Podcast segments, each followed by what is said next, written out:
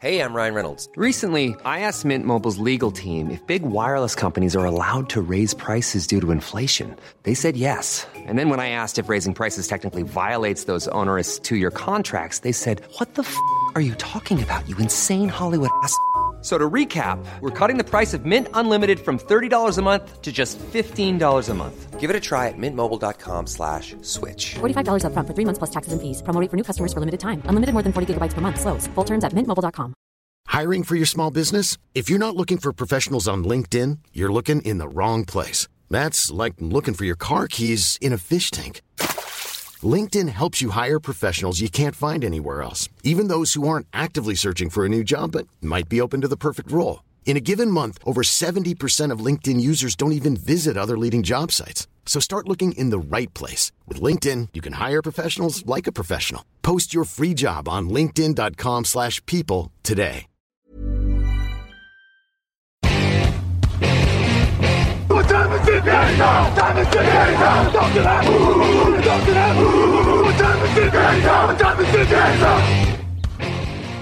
Bonjour à toutes et tous, mettez votre casque, chaussez vos crampons, on va parler draft et ça va chauffer.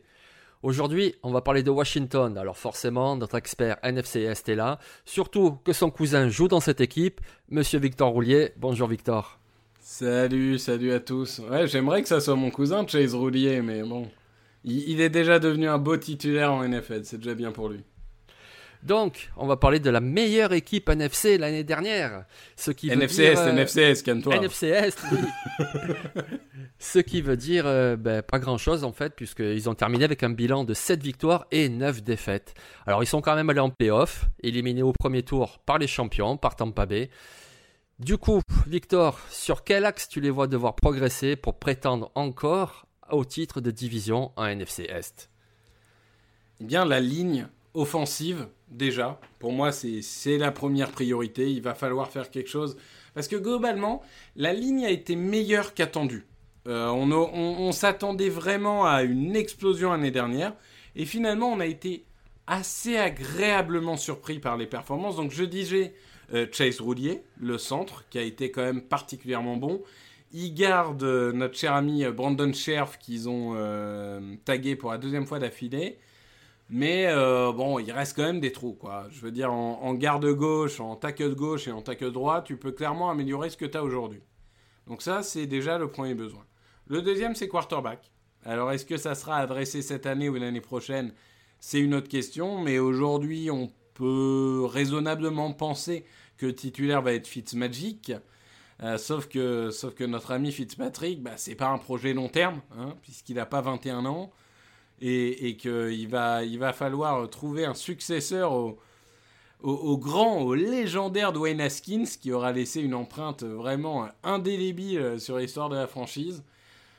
Le troisième besoin, c'est defensive back. Euh, alors principalement cornerback pour être précis, puisque on en parlait avant l'émission. Ils ont euh, Collins euh, et euh, Cameron Curl euh, au niveau des safety, donc c'est pas mal. Au niveau des cornerbacks, globalement, ça nécessiterait du renfort. Et, on va y venir, c'est c'est quelque chose que j'adresse assez rapidement. Et puis après, il y a les cibles. Les cibles, parce qu'aujourd'hui, McLaurin, il était un peu seul. Alors, il y a des renforts. hein. Il y a du Curtis Samuel qui a été signé. Mais enfin, Curtis Samuel, c'est un gadget, c'est un joueur intéressant, mais c'est pas un vrai receveur numéro 2. Et puis, au niveau des tie pareil, ils n'ont pas particulièrement une grosse alternative là-dessus. Donc, je pense qu'il faut multiplier les cibles. Parce que McLaurin, quand on voit ce qu'il fait aujourd'hui, en étant la seule cible, et avec des quarterbacks, pardon, hein, mais moyens, voire moyens moins, imagine ce qu'il peut faire avec un vrai lanceur et d'autres cibles pour, euh, pour euh, distraire les défenseurs. Ça peut être incroyable. Ouais, effectivement. Mais là, du coup, avec le choix numéro 19, euh, ça paraît quand même euh, un petit peu trop tard pour prendre un bon quarterback à la draft. Donc, du coup, Ah, avec, le choix, avec le choix 19, tu penses plutôt à adresser la ligne offensive? Exactement. Je pense à adresser une ligne offensive. Et alors moi, vraiment, le, le joueur que je vois euh, pour cette équipe, c'est Elijah Vera Tucker. Donc Elijah Vera Tucker de USC, qui était un guard, qui est passé euh, tackle en 2020. Je crois pas qu'il était tackle avant. Et il nous a impressionnés. Globalement, on peut dire, hein, il, venait un peu entre guillemets de nulle part. Et il nous a, il nous a impressionné. Il a montré qu'il avait l'adaptabilité suffisante. Il est constant en protection de passe. Il est excellent. Il a progressé au niveau du jeu de course. C'est sûr que en tackle, c'est pas celui, c'est pas un Liam Eckenberg qui va foncer dans le tas et, faire tomber trois joueurs devant. C'est pas son style de jeu, mais c'est un style de jeu on va dire c'est c'est un peu comme euh, Ration Setter où les gens se demandent est-ce qu'il est guard, est-ce qu'il est tackle, est-ce qu'il est à droite, est-ce qu'il est à gauche. Moi je pense qu'Aïja Vera Tucker, c'est vraiment tu prends zéro risque parce que potentiellement tu as un Pro Bowl en tackle à gauche et euh, si t'as pas un Pro Bowl en tackle, tu as un Pro Bowl en guard. Oui, exactement. Donc globalement, enfin comme tu as un besoin sur les deux positions, autant prendre ce joueur là qui quoi qu'il arrive va te donner une value. Effectivement. Moi, je pense que Vera Tucker, il pourra jouer euh, tackle en NFL parce que il manque un poil d'envergure. Hein. On parle toujours de ces fameux bras pas assez longs, mais bon, ça va, quoi. Ça se joue vraiment à rien du tout. Et je pense qu'avec sa mobilité, il pourrait exceller à l'extérieur. Mais comme tu le dis, au pire du pire, il pourra glisser à l'intérieur et être un très bon guard. En parlant plus de Washington, je veux dire, euh, tu parlais de Brandon Sheriff. Euh, il faut savoir qu'à l'université d'Iowa, il jouait tackle. Et ils l'ont drafté avec le cinquième choix de la draft, c'était pour jouer tackle. Et puis ils ont bien vu qu'en tant que tackle, c'était pas ça. Par contre, ils l'ont fait glisser à l'intérieur et c'est devenu un des meilleurs de la ligue. Donc du coup, effectivement, euh, Elijah Vera Tucker, tu le prends et, et tu prends pas de risque en fait. Donc euh, sur ce premier choix, moi je te propose même pas d'alternative. C'est, un choix qui me paraît le, le plus séduisant. Non, mais je pense que, tu vois, c'est, c'est un, un, Morgan Moses à droite, ça reste. Euh, ça reste, on va dire, correct. Et, et, un guard à gauche, ça se trouve.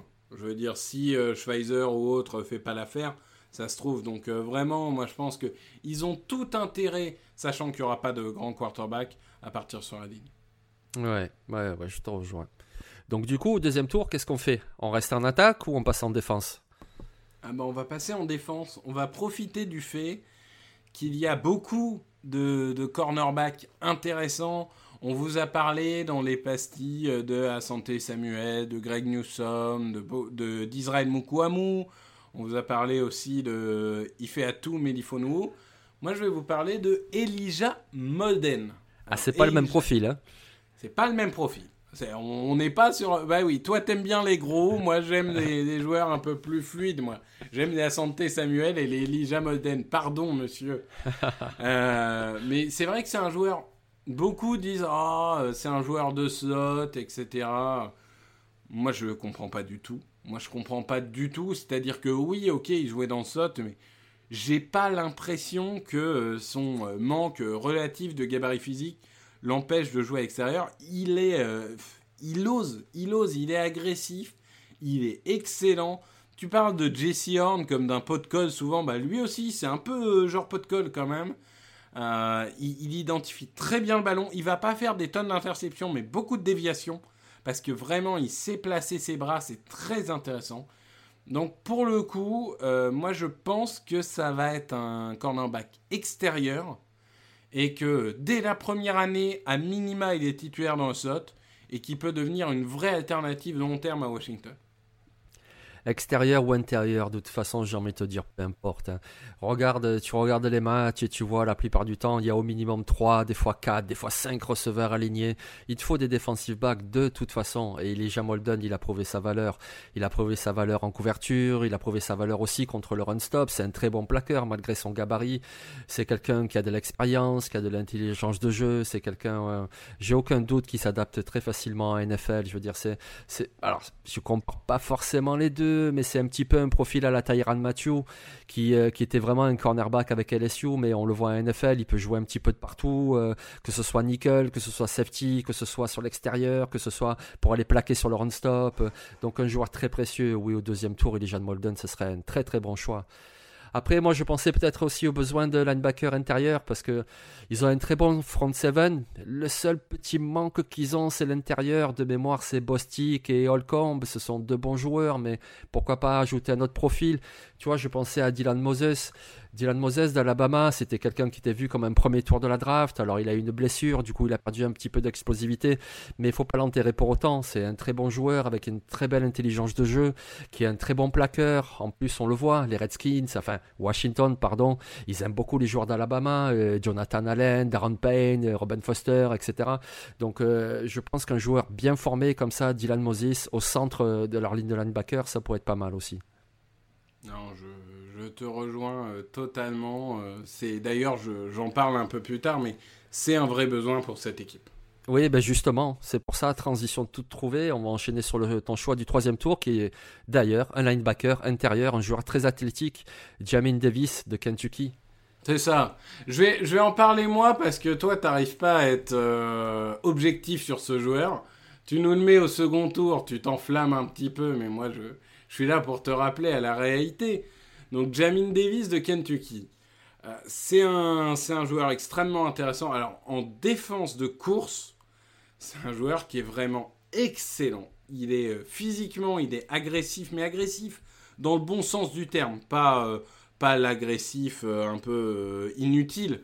Lui, c'est vraiment, c'est intense, peut-être plus qu'agressif. Il a un très bon équilibre, il ne loupe pas ses plaquages. Et alors ça, vraiment, c'est quand même la qualité numéro un d'un linebacker, c'est ne pas louper ses plaquages. Après, c'est pas un grand joueur en couverture de passe, ou en tout cas pour l'instant, il ne nous a pas prouvé qu'il était excellent là-dessus. Et ça reste un joueur titulaire une seule année. Ça reste euh, une année titulaire et rien d'autre. Donc je pense que ce risque, en fait, ce doute au niveau de la couverture de la passe et le fait qu'il ait été titulaire qu'un an fait qu'il sera au troisième ou quatrième tour. Mais ça reste un talent assez prodigieux. Ouais, ouais, c'est pour ça que moi je le vois partir plus haut, effectivement. Donc du coup, troisième tour, ce serait vraiment une très très belle affaire pour, euh, l'équipe de Washington, sans souci quoi. Si on parle d'une friandise, un petit slipper, donc on parlait des receveurs et on parlait de McLaurin et Curtis Samuel qui ne sont pas les joueurs les plus grands euh, du plateau. Donc toi, du coup, au niveau des slippers, tu nous as prévu un receveur qui lui justement il ne manque pas de taille, c'est Tamarion Terry de Florida State. C'est ça, j'ai pris un, joueur euh, à, la, à, la, limite entre receveur et taille euh, Tamarion Terry, ouais, j'avais eu l'occasion d'en parler, je crois, dans un ancien podcast. Pour moi, c'est euh, typiquement la menace en zone rouge. C'est un joueur qui est grand, qui a des très bonnes mains. Alors, comme tous les joueurs de Florida State, il a perdu du crédit cette année. Alors que, honnêtement, enfin, c'est plus à l'université qui est parti en lambeaux que les joueurs. Mais enfin bon. Euh, du coup, ça fera, ça fera un heureux. Euh, c'est, il est physiquement très dominant. Il était prévu beaucoup plus haut, hein, il y a encore un ou un an, un an et demi. Euh, il, a, il a chuté, mais pour moi, ça reste une très belle alternative. Ça ne sera pas un receveur numéro 1 ou 2, mais euh, quand tu es dans les 30 derniers yards, avoir ce joueur-là qui peut faire les réceptions en 3 et 5, avoir ce joueur-là qui peut sauter en fond de end zone et venir t'attraper le ballon, et eh ben, euh, à côté de feu follet comme McLaurin ou Samuel, j'aime bien avoir cette sorte de tour de contrôle dans la end zone. Ouais, ouais, je te comprends, ouais. En plus, Tamarion Terry, il est grand, mais il va vite. Il va vite. Il va vite pour sa taille. Ah oui, pour son gabarit, il va, il va très vite, oui. Ah oui, oui, oui. Moi, il me fait penser un petit peu, tu vois, dans le profil à, l'ancien joueur des Steelers, Martavis Bryant. Un joueur qui était grand et qui allait très vite. Et donc, c'est ça, Tamon Terry. Il a fait une saison, euh, je crois que c'était 2018, où c'était extraordinaire. On se disait, waouh, lui, putain, il va tout fracasser. Bon, après, voilà, Florida State, il n'y avait pas de quarterback, pas de ligne offensive, c'était très difficile. Mais c'est quelqu'un qui, euh, dans une bonne escouade, avec un petit peu de coaching, peut facilement devenir un receveur numéro 3, voire numéro 2 avec le temps. C'est ça, je suis, je suis totalement d'accord avec toi. Et toi, tu vas nous parler de Costa de Carolina Ça fait au moins eh trois émissions que tu nous avais pas parlé de Costa de Carolina, alors faut, C'est ça. Tu vas nous parler d'un defensive end, Taron Jackson. Mais chouchou avec la coupe de cheveux mulets. Donc oui, Taron Jackson. Pourquoi Taron Jackson? Parce que c'est un joueur qui est puissant, qui est productif, qui va au mastic. Washington, euh, alors ils sont équipés sur les extérieurs avec Montez Sweat et puis euh, Chase Young. Eh, pas mauvais Chase Young. Mais il leur fait un petit peu de profondeur. Ryan Kerrigan est parti, donc je pensais, tu vois, renforcer un petit peu euh, un edge. Taron Jackson, alors ok, il manque un petit peu de taille, c'est pour ça que ça sera un slipper. Il est pas très grand, c'est pas le plus rapide non plus, mais ça fait fait trois saisons qu'il est hyper productif avec Costa Carolina et puis ne serait-ce que cette puissance. En, gros, euh, tu le vois jouer, tu penses joueur de football. Voilà, tout simplement.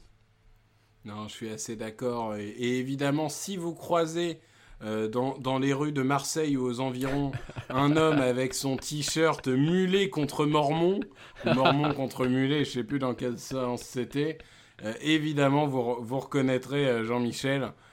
Qui t'as pas la coupe mulet encore ça c'est un progrès qu'il faut que tu fasses bah, je l'avais quand j'étais petit, qu'avec Chris Waddle qui jouait, mais euh, depuis j'ai arrêté, ouais, effectivement.